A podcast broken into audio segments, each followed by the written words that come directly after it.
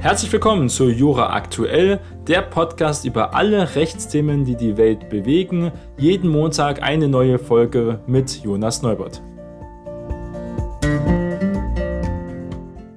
Heute ist Montag, der 26. Juli und wir starten wieder gemeinsam in die neue Woche. Und wir sind in den letzten Klausurenphasen, Klausurenwochen des jetzigen Semesters, auch hoffentlich eines der letzten puren Online-Semesters. Und ich wurde gefragt, ob wir uns nochmal das Europarecht angucken können, einen ganz kleinen Überblick liefern können, soweit es in dieser kurzen Zeit auch geht. Das möchte ich natürlich gerne machen. Also die Grundlagen der Europäischen Union, des Europarechtes, auch die Entwicklung davon ist interessant zu wissen und sollte man auch wissen als Jurastudent zum Beispiel. Und einmal gibt es ja Europarecht im engeren Sinne, da geht es mehr wirklich um die EU. Und dann Europarecht im weiteren Sinne, da reden wir also auch mit Ländern, mit Russland und der Türkei. Also 1948 der Brüsseler Pakt, auch die Gründung der NATO sind so Themen Gründung vom Europarat. Das ist ja noch etwas anderes als der Europäische Rat. Unterzeichnung auch der EMRK, also Europäischen Menschenrechtskonvention, die trat ja 1950 dann äh, wurde sie unterzeichnet und 1953 ist sie in Kraft getreten. Da sind ja auch Länder wie Russland, Türkei zum Beispiel mit von der Partie. Und eigentlich das Europarecht im engeren Sinne beginnt erst 1951 mit der Europäischen Gemeinschaft für Kohle und Stahl, auch kurz EKGS. Und der Inhalt war damals diese Supranationalisierung der deutschen und französischen Stahl- und Montanindustrie, also Kohleindustrie. Und das war eine Idee damals schon 1944 entwickelt und auch forciert durch die USA, muss man sagen. Und dann 1947 mit dem Marshallplan, also ein Aufbaufinanzierungsplan nach dem verheerenden Zweiten Weltkrieg, den man immer im Hinterkopf haben muss, wenn es natürlich auch um die deutsch-französische Freundschaft, um Aussöhnung geht, aber auch um die Entwicklung einer europäischen Gemeinschaft. Und besonders der Schumann-Plan, das der französische Außenminister gewesen, eine ganz große Rolle mit einnimmt. Die Motive ganz klar für Frankreich auch die Überführung der kriegswichtigen Industrie unter internationale Aufsicht, also auch die Schwächung, äh, also die Einbindung Deutschlands, muss man gleich ganz klar sagen. Auch für Deutschland ist es eine Rückkehr in die internationale Staatengemeinschaft. Unglaublich, nach nur den paar Jahren nach einem verheerenden Krieg, der Millionen Menschen das Leben gekostet hat, der von Deutschland ausgegangen ist, hat es Deutschland sehr schnell unter Konrad Adenauer geschafft, hier doch langsam wieder international Gewicht zu bekommen und auch Anerkennung zu bekommen und ähm, auch eine Aussicht auf einen wirtschaftlichen Aufbau. Es gab ja damals nach dem Krieg viele Pläne, was soll mit Deutschland passieren. Es gab ja auch den Morgentau-Plan. Wenn man sich dafür interessiert, für diese Geschichtszeit, dann ähm, kann man wirklich sagen, hat Deutschland sehr, sehr viel Glück gehabt durch den starken Einsatz, ähm, auch von unseren europäischen Nachbarn, aber auch von den europäischen Mitstreitern, aber besonders auch von den deutschen Politikern in der SPD, in der CDU, die da wirklich und auch in der FDP, die wirklich gekämpft haben, dass Deutschland auch ein Land sein darf. Das war nämlich damals ähm, nicht gesetzt. Der Morgenthau-Plan hat vorgesehen, dass Deutschland nur ein Pufferstaat wird, eine Agrarlandschaft, dass Deutschland so wie es ist eigentlich nicht mehr entstehen soll. Es gab auch Überlegungen, in Deutschland wirklich wieder in Staaten aufzuteilen, wie ganz früher, wie im Deutschlandbund. Ähm, wäre, hätten wir also einzelne Bundesstaaten gehabt, die also wirklich separate Staaten wären. Also es gab ganz viele Ideen und so ist es ja dann nicht gekommen. Und da hatte Deutschland, wenn man es als auf Ländersicht sieht und auch auf die wirtschaftliche und soziale Entwicklung, viel Glück gehabt, aber auch durch viel Leistung. Also die Hauptziele jedenfalls hier ist die Versöhnung von der BRD und Frankreich, auch die Wiederaufbau Westeuropas, Friedenssicherung und Schaffung eines gemeinsamen Marktes, hier besonders für Kohle und Stahl. Das ist ja wichtig. Dann 1952 gab es die Unterzeichnung des Vertrages zur Gründung einer EVG, also einer Europäischen Verteidigungsgemeinschaft. Das war damals schon ein Thema. Heute reden wir wieder über eine europäische ähm, Armee. Muss man auch hier sagen, auch interessant. 1954 ist das aber dann gescheitert, das Projekt, durch die französische Nationalversammlung. Also Deutschland wäre dafür bereit gewesen für eine europäische Verteidigung, gemeinsam in der Einbindung in der NATO natürlich auch, dass da nicht vorgefallen. Viel wichtiger ist dann 1957 gewesen die Gründung der EWG und dass die Wirtschaftsgemeinschaft EWG, das Ziel ist ja der Abbau der Schranken für Waren und Dienstleistungen, was auch wieder für einen erheblichen Wirtschaftsausschwung gesorgt hat. Aber auch dann eine Gründung der Europäischen Atomgemeinschaft, sollte man auch nicht vergessen. Ähm, in der Thema ganz klar hier in den 50er, 60er Jahren war ja das Thema Atom ganz, ganz groß, nicht nur wegen Atombomben, auch sonst wegen den technischen Möglichkeiten, aber auch der Kontrolle dieser Kernenergie, dieser neuen Technologie.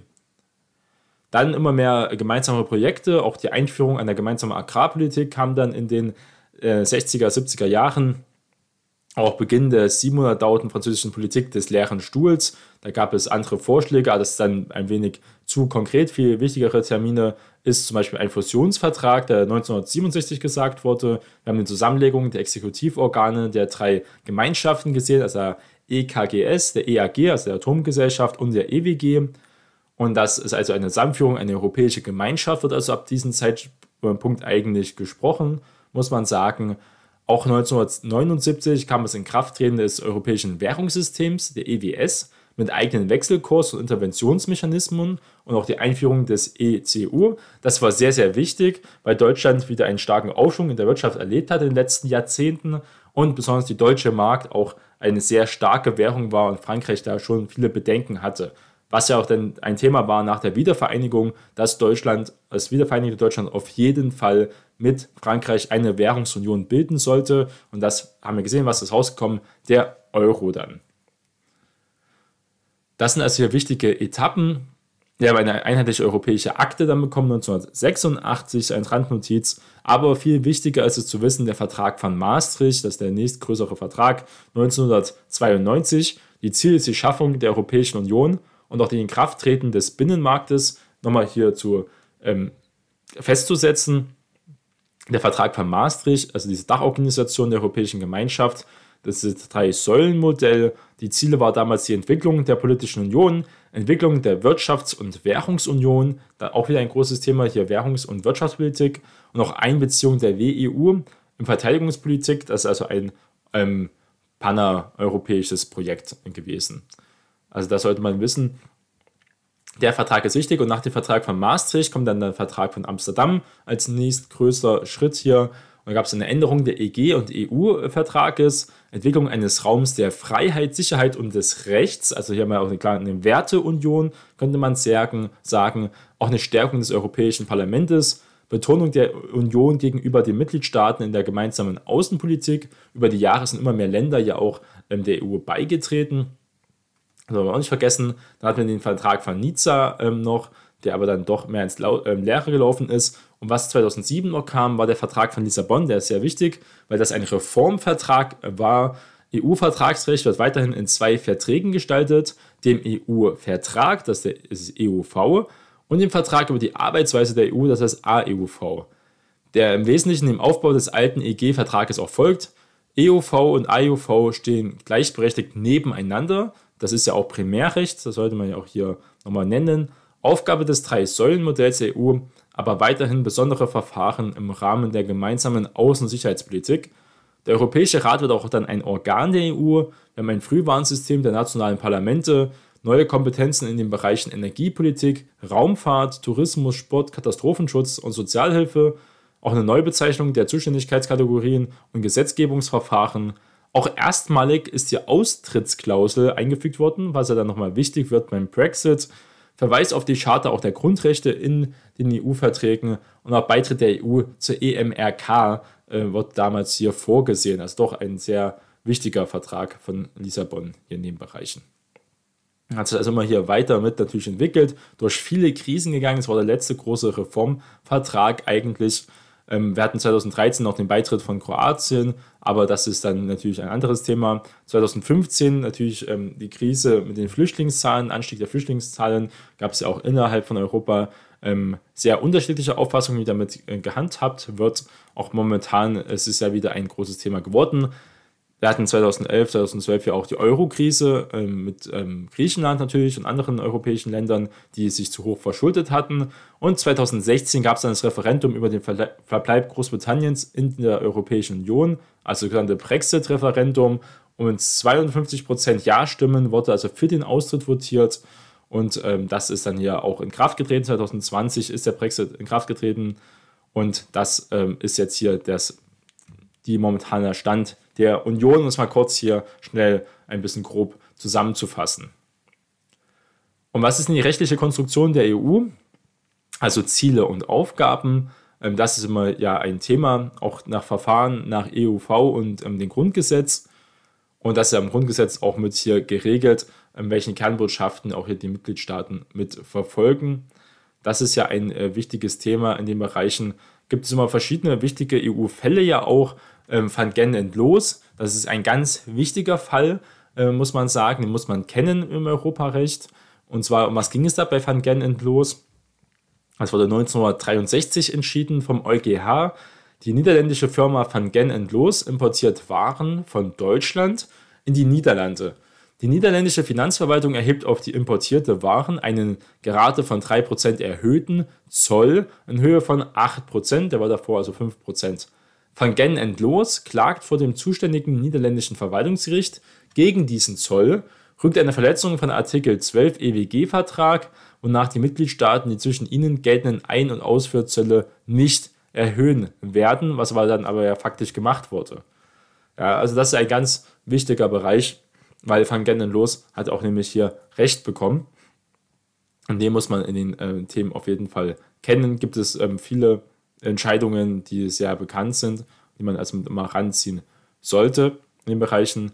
Und auch der, die Entscheidung im Urteilstext stand da, Van Gendenlos stand da, der Wortlaut von Artikel 12 enthält ein klares und uneingeschränktes Verbot, eine Verpflichtung nicht zu einem Tun, sondern zu einem Unterlassen. Diese Verpflichtung ist im Übrigen auch durch keinen Vorbehalt der Staaten eingeschränkt, der ihre Erfüllung von ihrem internen Rechtssetzungsakt auch abhängig machen würde. Das Verbot des Artikel 12 eignet sich zu einem Wesen nach vorzüglich ähm, unmittelbare Wirkung in den Rechtsbeziehungen zwischen den Mitgliedstaaten und dem ihrem Recht unterworfenen Einzelnen zu erzeugen. Der Vollzug von Artikel 12 bedarf keines Eingriffs der staatlichen Gesetzgeber. Sieht man also jetzt Europarecht, bricht auch hier das nationale Recht. Der Umstand, dass dieser Artikel die Mitgliedstaaten als Adressaten der Unterlassung verpflichtet, bezeichnet schließt nicht aus, dass die Verpflichtung Rechte der Einzelnen gegenüberstehen können. Also da auch noch eine gewisse Einschränkung aber ganz wichtiges Urteil in den Bereichen sollte man also in den Bereichen kennen. Das ist ja auch mal ganz wichtig äh, zu sehen. Ein anderer bekannter Fall ist aus 2000 gewesen. Das war Unilever Italia, äh, wird da genannt. Im Rahmen eines Zivilrechtsstreites kann die Anwendung unter Verstoß gegen eine Richtlinie mit Pflichten für einen Mitgliedstaat erlassene technische Vorschriften dazu führen, dass die Verwendung oder die Vermarktung eines nicht diesen Vorschriften entsprechenden Erzeugnissen auch beeinträchtigt wird. Das ist ja eine wichtige Entscheidung, wo es also um die Etikettierung zum Beispiel geht, was in den Bereichen wichtig ist. Das sollte man auch im Hinterkopf haben. Also sich nochmal diese großen Fälle angucken, die auf jeden Fall in den Vorlesungen behandelt wurden. Ähm, das ist ein ganz, ganz großes Thema. Das sollte man nicht unterschätzen. Wie sieht es denn mit der Rechtsetzung aus? Wie läuft das denn hier in der Rechtsetzung? Und wenn man sich das mal anguckt, in den Bereichen die Rechtsetzung im Überblick, was man sehen. Also das Unionsrecht normiert verschiedene Gesetzgebungsverfahren, die kann man in Artikel 289 Absatz 3 AEUV nachlesen, aber auch andere Rechtsetzungsverfahren. Die Verfahren unterscheiden sich hinsichtlich also der Stellung, Zusammenwirken und auch Beschlussfassung der Organe. Welches Verfahren zur Anwendung gelangt, richtet sich nach den einschlägigen Kompetenzzetteln. Das muss man also genau in der Klausur erörtern. Das Gesetzgebungsverfahren, das ordentliche Gesetzgebungsverfahren ist in Artikel 289 Absatz 1 und 294 AUV geregelt. Das besondere Gesetzgebungsverfahren ist auch in Artikel 289 Absatz 2 aber AUV geregelt. Und das muss man die allgemeine Brückenklausel in Artikel 48 Absatz 7 ähm, Absatz 2 EUV auch berücksichtigen. Dann gibt es noch das sonstige Rechtssetzungsverfahren, das insbesondere delegierte Rechtssetzungsverfahren und Rechtssetzung in Artikel 290 AUV und den Durchführungsrechtsakt ähm, in 291 AUV. Und das ist Rechtssetzungsverfahren der Kommission. Also gibt es ja also hier auch verschiedene Varianten. Die Kommission alleine kann Recht setzen, Regeln für öffentliche Unternehmen zum Beispiel. Der, die Kommission und der Rat können ein Rechtssetzungsverfahren hier anleiten. Das ist bei der Koordinierung der Wirtschaftspolitik zum Beispiel der Fall. Aber es gibt auch die Möglichkeit Rat plus Beteiligung des Europäischen Parlaments und das Europäische Parlament mit Beteiligung des Rates, also so oder so. Das ist ein besonderes Gesetzgebungsverfahren nach Artikel 289 Absatz 2 AUV. Ein Defizitverfahren ist ja möglich, aber auch ein Abgeordnetenstatus des EP auch ein Fall. Aber es gibt auch die Möglichkeit Kommission, Rat und Zustimmung des Europäischen Parlaments. Das bei Vertragsabrundungskompetenz aber ähm, es ist auch die Möglichkeit, natürlich einfach Kompetent, äh, Kommission, Rat und Europäisches Parlament gemeinsam. Also es gibt ja da sehr, sehr viele Möglichkeiten. Grundsätzlich ganz wichtig, die Kommission hat das Initiativmonopol und das ist in Artikel 249 Absatz 2 IUV geregelt. Der Europäische, das Europäische Parlament und der Rat müssen dem Rechtsakt aber zustimmen, also wie ein Thema der Gewaltenteilung. Gegebenenfalls kommt es zu einem Vermittlungsverfahren. Das sollte man immer hier im Hinterkopf haben, wer hier das Initiativmonopol also setzen kann. Ähm, das ist ein ganz, ganz großes Thema, wie diese Sachen halten. Ein anderes Thema ist immer das Verhältnis natürlich von dem EuGH zum Bundesverfassungsgericht, also auch damit unseren deutschen Rechnern eigentlich in diesen Themen sind. Also, wie sieht es denn überhaupt aus? Geltung des Unionsrechts, also der EuGH. Da gab es ein Urteil, Costa gegen Enel, ein sehr wichtiges Urteil in diesem Bereich ähm, von 1964. Da steht im Urteilstrick drin, dem vom Vertrag geschaffene und somit außer einer autonomen Rechtsquelle fließenden Recht können wegen dieser seiner Eigenständigkeit keine wie immer gearteten innerstaatlichen Rechtsvorschriften vorgehen, wenn ihnen nicht sein Charakter als Gemeinschaftsrecht aberkannt und wenn nicht die Rechtsgrundlage der Gemeinschaft selbst in Frage gestellt werden soll. Also, was ist die Interpretation des EuGH jetzt? Wir haben eine autonome Geltung des Unionsrechts qua Unionsrecht. Also es wird ja damit auch begründet. Das sind die Prämissen des EuGH. Wir haben einen autonomen Charakter und Geltungsgrund des Unionsrechts also, das sehen wir bei dieser Van Gen-Entlos-Entscheidung, die wir angesprochen haben, ganz wichtig. Wir haben ein uneingeschränkter Vorrang des Unionsrechts. Das ist in der Entscheidung von Costa und Ene. Ene, ein großer Energieversorger, hier wichtig. Und auch das Verwerfungsmonopol des EuGH. Das ist bei Foto Frost, äh, kann man das nochmal nachlesen, wo das herkommt auch. Und auch eine, ähm, was sagt jetzt der Bundesverfassungsgericht zu dieser Annahme von ähm, den EuGH? Und er akzeptiert auch diesen Anwendungsvorrang, dass äh, Europarecht also Anwendungsvorrang hat, auch vor dem Bundesverfassungsgericht, also dann auch vom Grundgesetz. Aber Prämisse des äh, Bundesverfassungsgerichts ist halt, die Geltung des Unionsrechts leitet sich von der verfassungsrechtlich erlaubter Zustimmung nach Artikel 23 Absatz 1, ganz wichtiger Artikel hier, äh, Europarecht, Grundgesetz ab. Das ist diese Brückentheorie oder dieser Rechtsanwendungsbefehl und nicht aus dem autonomen Unionsrecht selber, also nicht qua Unionsrecht, sondern schon aus der Verfassung. Vorrang ist Unionsrecht nur Kraft verfassungsrechtlicher Ermächtigung, also das Grundgesetz hier immer noch als ganz klaren Anker. Was sind dann die Konsequenzen aus dieser ähm, Interpretation? Das Grundgesetz kann Grenzen des Unionsrechts also auch bestimmen und das Grundgesetz könnte man ja auch mit einer Zweidrittelmehrheit teilweise ja anpassen, wenn es keinen Vorbehalt ja gibt. Kontrollvorbehalt auch damit des Bundesverfassungsgerichts, weil das Bundesverfassungsgericht ja auch das Grundgesetz kontrolliert. Das ist hier also ein, äh, eine Thematik natürlich. Wenn wir uns noch den Artikel 23, der wirklich wichtig ist, Absatz 1 Grundgesetz angucken, ist ja ein Staatsziel europäische Integration. Das wird auch als Struktursicherungsklausel genannt. Deutsche Mitwirkung an der EU wird von bestimmten Mindeststandards auf EU-Ebene auch abhängig gemacht, und zwar Demokratie, Rechtsstaatlichkeit, Grundrechtsschutz, Hätten wir jetzt eine EU, die halt eben nicht mehr demokratisch wäre und noch nicht mehr rechtsstaatlich, dann sollten wir auch daran nicht mehr mitwirken.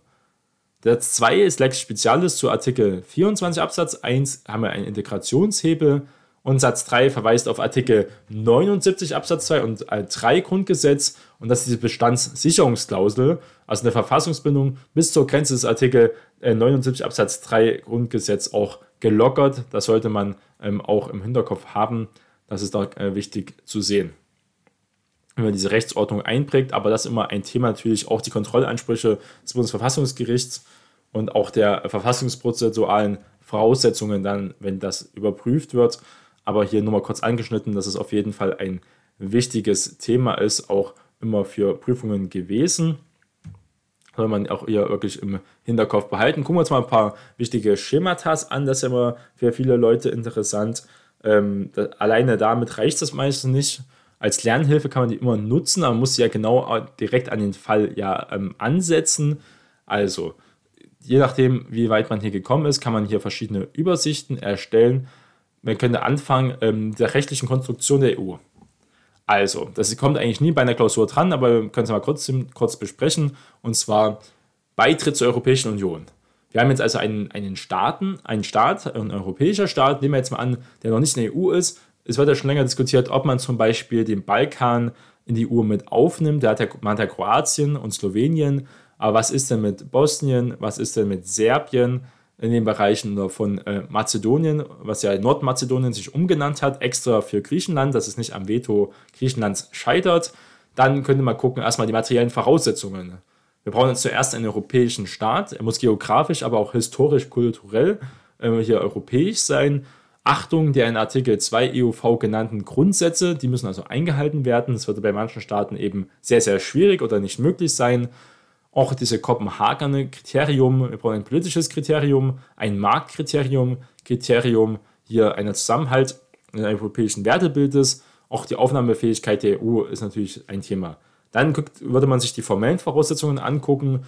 Erstens die Union Beteiligung von drei Organen nach Artikel ähm, 49 Absatz 1 EUV, ähm, das Votum der Kommission Zustimmung des Parlaments und ein einstimmiger Beschluss des Rates. Das ist ja wichtig und deswegen muss man auch alle jetzigen EU-Mitglieder auf seine Seite ziehen. Und innerstaatlich haben wir eine Ratifikation durch alle Mitgliedstaaten dann auch nach Artikel 49 Absatz 2 EUV. Das gleiche Prüfungsschema für Austritt der Europäischen Union. Wir brauchen eine Austrittserklärung an den Europäischen Rat. Und das ist in Artikel 50 Absatz 2 EUV geregelt. Wir haben eine Verhandlung über Austrittsabkommen, wie ihr es ja gesehen habt, die sehr lange gehen kann. Wir haben Beispiel England gesehen haben. Und Rücknahme der Austrittserklärung äh, möglich. Ablauf der Frist dann Artikel 50 Absatz 3 EOV. Die gesagt, das sind aber mehr so Themen, die werden nicht so drankommen. Wie sieht es bei Richtlinien aus? Dass man auch das versteht, diese unmittelbare Wirkung von Richtlinien, das könnte man mal kurz auch mal prüfen als Rechtsquelle und Handlungsformen und wir haben erstmal einen Ablauf der Umsetzungsfrist ohne konkrete Umsetzung. Also die EU gibt eine Richtlinie vor an Deutschland, an seine äh, Mitgliedstaaten ebenfalls und Deutschland muss es eigentlich umsetzen, die Richtlinie, in ihr eigenes Recht, kann also hier noch bestimmte Sachen selbst bestimmen, aber es hat eine unmittelbare Wirkung und es hat eine gewisse Umsetzungsfrist. Jetzt läuft aber diese ähm, Umsetzungsfrist ab ohne konkrete Umsetzung. Was passiert dann? Die Richtlinie muss inhaltlich hinreichend bestimmt sein, die Richtlinie muss auch inhaltlich unbedingt sein und die Richtlinie äh, verleiht auch einzelnen subjektives Recht. Das ist teilweise strittig, aber so kann man es dann vorgehen und auf diesem Weg kommt man dazu, dass auch die Richtlinien angewendet werden müssen. Wenn der Umsetzungsfrist verstrichen ist, kann man also auch darauf klagen, auf die Richtlinie vom Europarecht, wenn Deutschland die einfach nicht umsetzt, auf die Rechte, die diese Richtlinie einen dann selbst verleiht. Kompetenzen der Union äh, könnte man sich mal als Prüfungsschema angucken. Prüfungsschema ähm, Kompetenz der Union werde also vorliegen einer inhaltlich einschlägigen Kompetenznorm sein, Prüfung der Tatbestandsvoraussetzungen dieser Kompetenznorm, Prüfung der Kompetenzausübungsprinzipien, das ist ein Thema. Aber viel wichtiger sind oft die Klagen natürlich, die Rechtsschutzsysteme. Und zwar haben wir natürlich das Prüfungsschema, eine der häufigsten Klagen, die in Klausuren reinkommen, ist natürlich die Nichtigkeitsklage nach Artikel 263 AIOV. Und da wird geprüft zuerst Zulässigkeit, die Zuständigkeit des EuGH, Beteiligtenfähigkeit, aktiv und passiv, Klagegegenstand, Klagebefugnis, brauchen wir eine Betroffenheit, das ist meistens ein Knackpunkt, unmittelbar und auch individuell und auch äh, fristgerechte und ordnungsgemäße Klageerhebung und dann die Begründetheit, die ja den größten Teil auch von dieser Klage, von diesem Prüfungspunkt einnehmen sollte. Zulässigkeit ja etwa ein Drittel und Begründetheit zwei Drittel, je nachdem, aber auf jeden Fall mehr in die Begründetheit reinstecken, wie wir es auch im öffentlichen Recht in allen Bereichen kennen. Wirkungen des Unionsrechts im nationalen Recht könnte man ähm, sich nochmal angucken. Es geht jetzt um den Staatshaftungsanspruch. Ähm, das ist abgeleitet aus den Paragraph 839 BGB in Verbindung mit Artikel 34 Satz 1 Grundgesetz, also eine Amtspflichtverletzung durch Beamte im haftungsrechtlichen Sinne. Das wird aber meistens bei so Anfängerklausuren ähm, hier nicht genommen.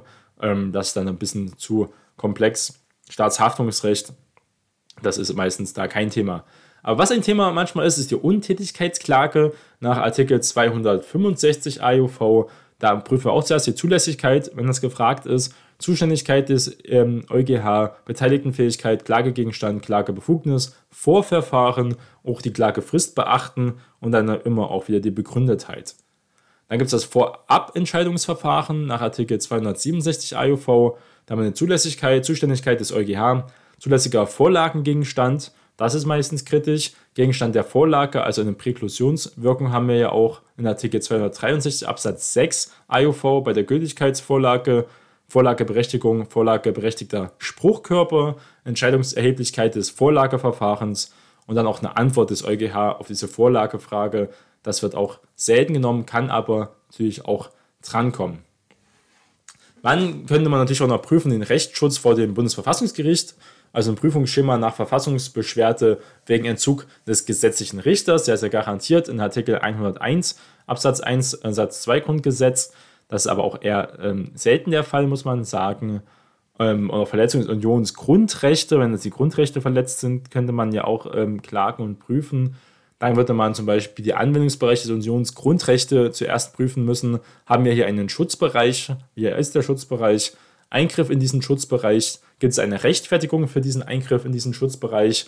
Zum Beispiel ein zulässiges Ziel nach Artikel 52 Absatz 1 Satz 2 der Grundrechtscharta, auch eine Verhältnismäßigkeit, eine Eignung, Erforderlichkeit und Angemessenheit. Das muss man auch natürlich immer hier mit berücksichtigen. Und auch die Grundfreiheiten, also eine allgemeine Dogmatik, ähm, könnte man sich nochmal angucken. Aber wichtigste sind wirklich diese Klageverfahren. Ähm, besonders die Nichtigkeitsklage kommt eigentlich in den meisten Klausuren dran. Die sollte man sich wirklich nochmal ganz genau angucken und besonders in der Begründetheit richtig Gas geben, ähm, weil das meistens wirklich sollte den großen Löwenanteil immer einnehmen und auch qualitativ ganz, ganz wichtig, weil da gibt es wirklich die Punkte. Nochmal alles äh, Herz legen auch wenn wir jetzt nur ganz kurz einen kleinen Überflug gemacht haben. Das sind wichtige Themen und äh, wichtige Entscheidungen. Guckt euch wirklich nochmal die ähm, entscheidenden europarechtlichen gerichtlichen EuGH-Entscheidungen an. Das ist ganz wichtig, um auch das System dann zu verstehen. Den geschichtlichen Abriss, der kommt natürlich in Klausuren nicht dran. Sollte man aber trotzdem wissen, wie die EU etwa aufgebaut ist, um das auch zu verstehen und auch teilweise ähm, bestimmte Sachen zu begründen zu können, warum die Sachen so aufgestellt sind. Aber ganz wichtig hier die Klageverfahren angucken, das ist ein Rechtsschutz in Europa und natürlich auch immer ein bisschen mit Fallbüchern arbeiten und dann wird das schon. Das war Jura aktuell. Vielen Dank fürs Zuhören und wir hören uns bald wieder.